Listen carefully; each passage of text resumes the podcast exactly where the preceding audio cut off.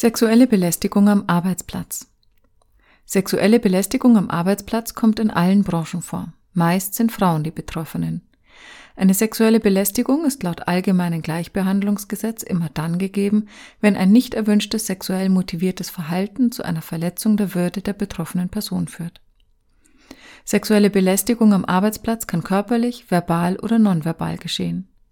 Darunter fällt ein anzüglicher Witz oder das Vorlegen von pornografischen Bildern genauso wie eine nicht gewollte körperliche sexuelle Berührung. Der Grad zwischen harmlosen Flirt und sexueller Belästigung ist zwar schwierig zu ziehen, es gibt aber klare Merkmale, die auf eine sexuelle Belästigung hinweisen. Die Einseitigkeit der Handlung und die Erniedrigung oder Abwertung des Gegenübers. Betroffene Personen haben nach dem allgemeinen Gleichbehandlungsgesetz Rechte, das Beschwerderecht, Leistungsverweigerungsrecht und ein Recht auf Entschädigung und Schadensersatz. Diese Rechte sollten Sie wahrnehmen und sich an Ihren Arbeitgeber wenden. Der ist aufgrund seiner Fürsorgepflicht verpflichtet, seine Arbeitnehmer zu schützen und muss verbotenen Übergriffen Einhalt gebieten.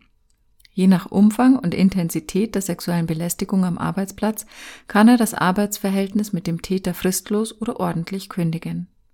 Kommt der Arbeitgeber seiner Fürsorgepflicht nicht oder nicht ausreichend nach, hat der betroffene Arbeitnehmer die Möglichkeit, seine Arbeit ohne Gehaltskürzungen einzustellen.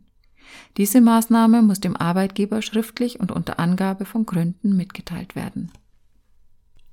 Wer sich sexuellen Belästigungen am Arbeitsplatz ausgesetzt sieht, sollte sich vertrauensvoll an einen Anwalt für Arbeitsrecht wenden.